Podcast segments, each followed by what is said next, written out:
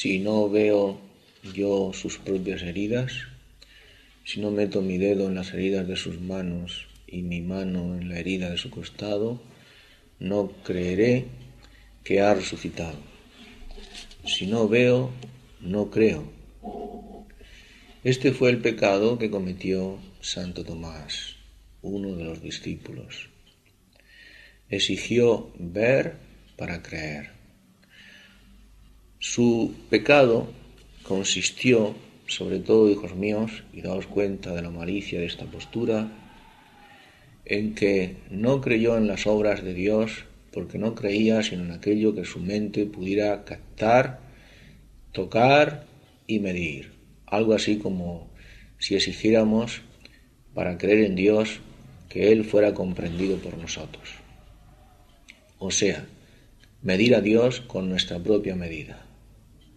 Querer meter a Dios dentro de la medida pequeña y limitada, limitada de nuestra propia mente. Lo que yo no comprenda, lo que yo no vea, lo que yo no entienda, no lo creo. ¿Cómo vamos a meter a Dios tan inmenso tan grande, infinito, en esa medida pequeñuja de nuestra propia capacidad, hijos? Ver para creer. Este fue el pecado de Santo Tomás. Por eso le dice luego Jesús cuando se aparece, bienaventurados, felices los que sin ver han creído. Es decir, felices aquellos que admiten que Dios es más grande que ellos y que ellos no pueden ser la medida de Dios. Dios excede a nuestras medidas, excede a nuestra mente, a nuestros conocimientos, a nuestras imaginaciones, a lo que nosotros podemos pensar ni sospechar. Lo correcto sería, queridos, lo contrario de lo que hizo Santo Tomás. No exigir ver para creer, no.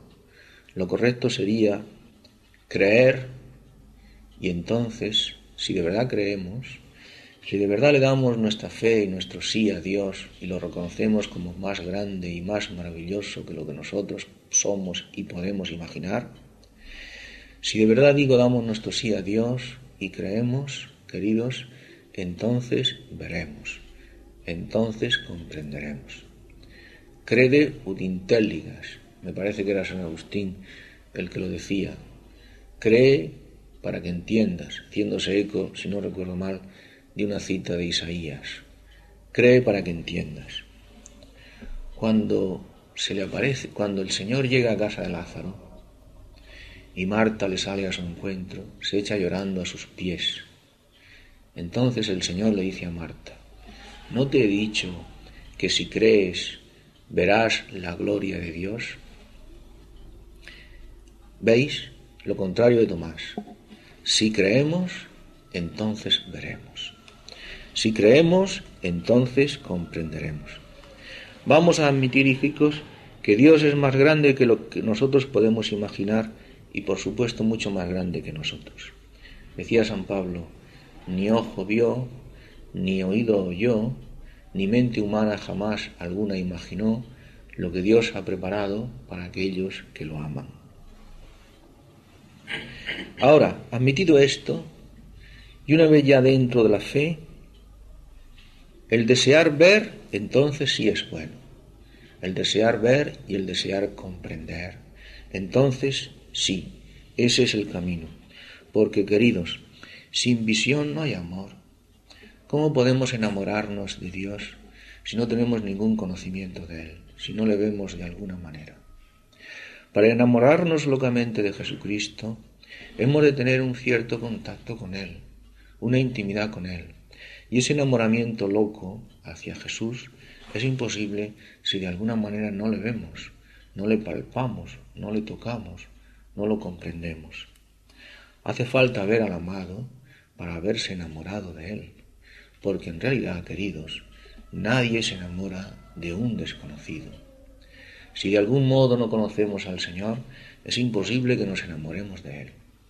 Por eso es por lo que digo, por lo que es que supuesta la fe, entonces sí, que entonces deseemos una intimidad más grande con Jesús, estar más cerca del Señor, verlo, verlo cada vez más, comprenderlo de alguna manera, palparlo de algún modo, entonces sí.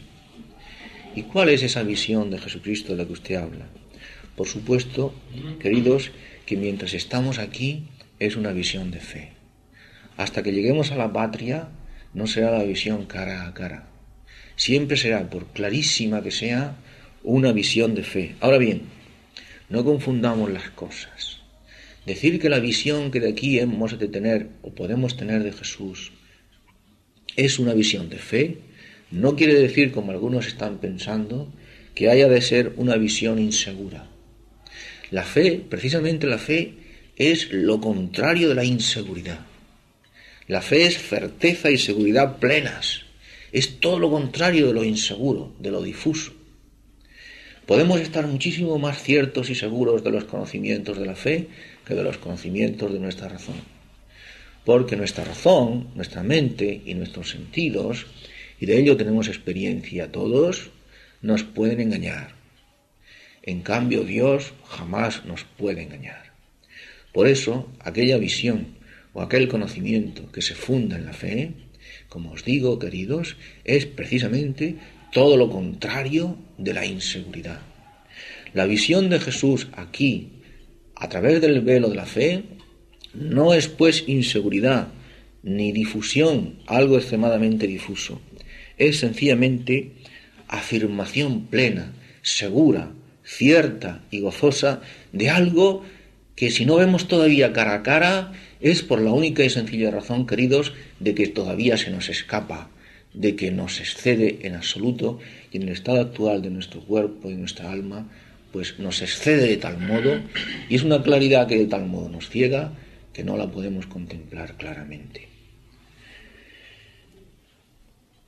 Pero ha de haber en nosotros, queridos, si es verdad que estamos enamorados de Jesucristo, si es verdad que nuestra vida ha de ser un seguimiento loco de Él, entonces ha de haber en nosotros, repito, un deseo de intimar con el Señor, de conocer al Señor y de ver al Señor. ¿Habéis visto al amado de mi alma? Decía como loca y buscando por las calles y las plazas la esposa del cantar de los cantares. ¿Lo habéis visto? Decidme dónde está. Y haciendo un, una égloga de ese, de ese cantar, nos decía nuestro grande, inmenso San Juan de la Cruz, el pequeñajo, que decía Santa Teresa, por paradoja, pequeño de cuerpo y grande de alma. Aquel deseo de ver a Jesús, pastores los que fueredes, allá por las majadas al otero.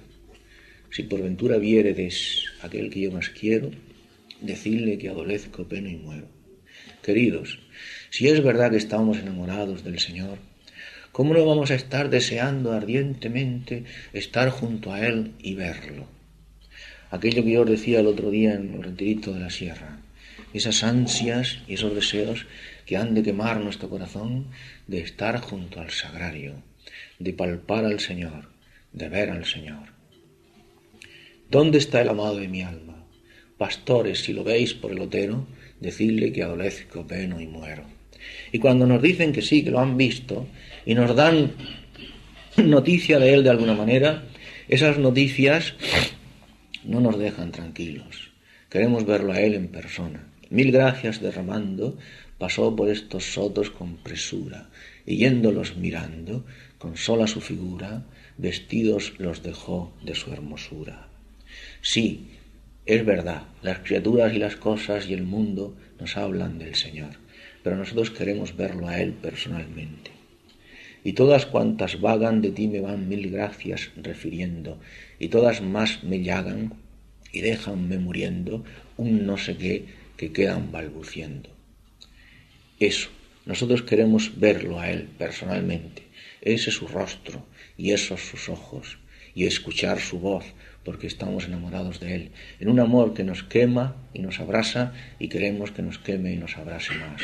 Oh cristalina fuente, sin esos tus semblantes plateados formases de repente los ojos deseados que tengo en las entrañas dibujados. Yo he pensado, queridos, muchas veces, y vosotros también lo habéis pensado cuando habéis leído las florecillas de San Francisco de Asís, o el arpa, o la sabiduría de un pobre, o la biografía de Santa Teresa, he pensado en cómo sería aquella visión de Jesús, aquel contacto y aquella intimidad con el Señor que tenían los santos.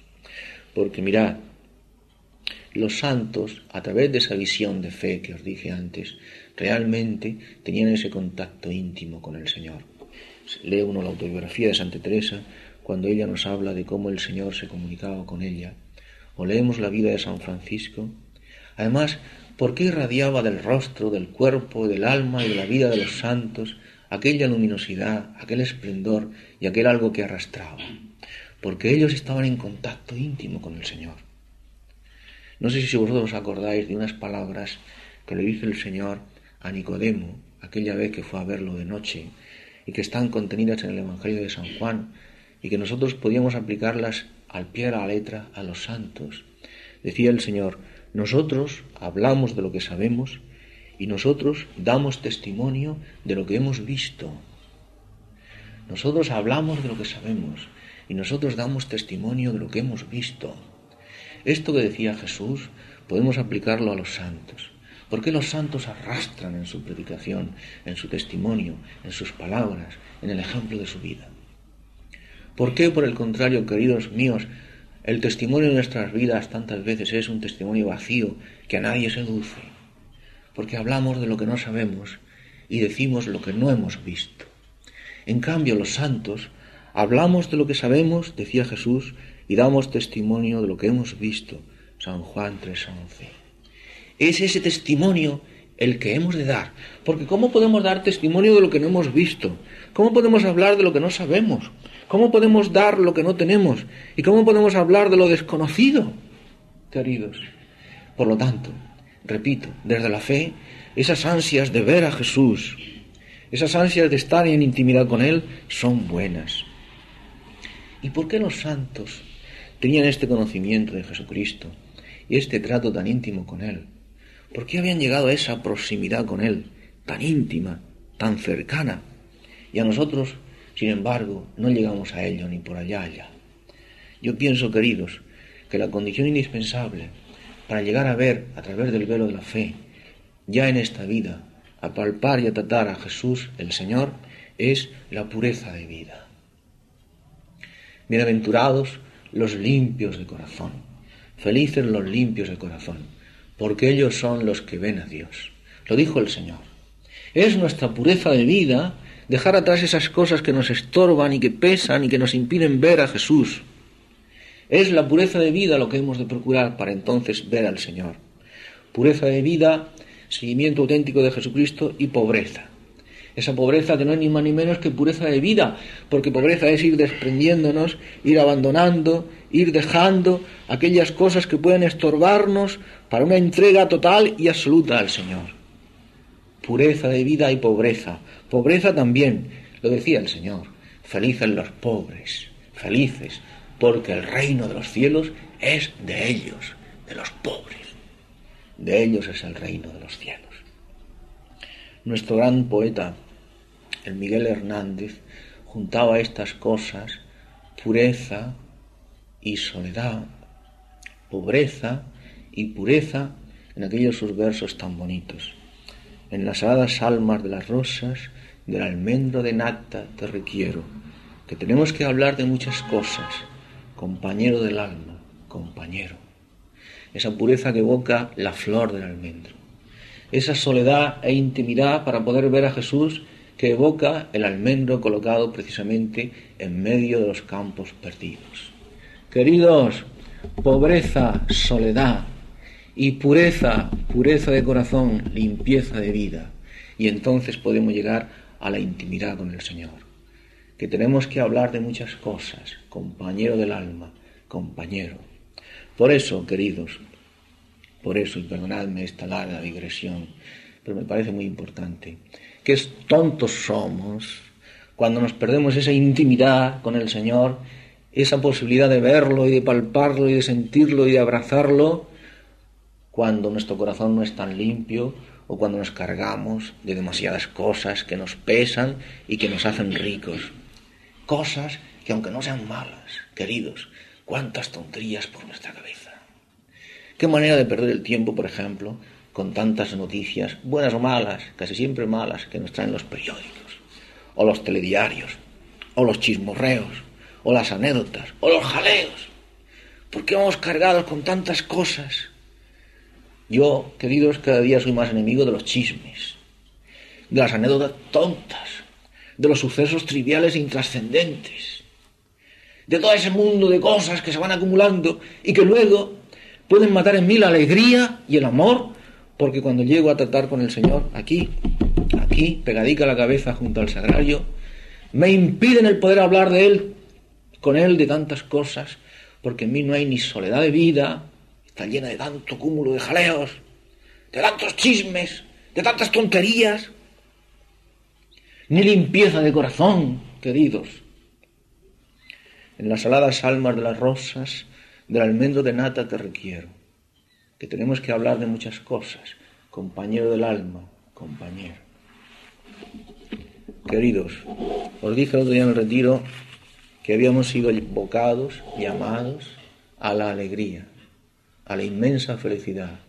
Esa inmensa felicidad, inmensa alegría que sienten los enamorados, los que saben amar, los que han sentido el amor, y tanta más cuanto ese amor se vaya escribiendo con letras más mayúsculas, hasta que se escriba con la letra mayúscula total.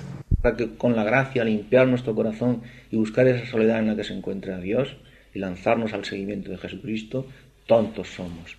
Y entonces no podremos hablar con el compañero del alma, compañero, de esa cantidad de cosas que Él quiere comunicarnos y que nosotros también tenemos que decirle de esa visión que queremos tener de Él, ya a partir y empezando en esta vida.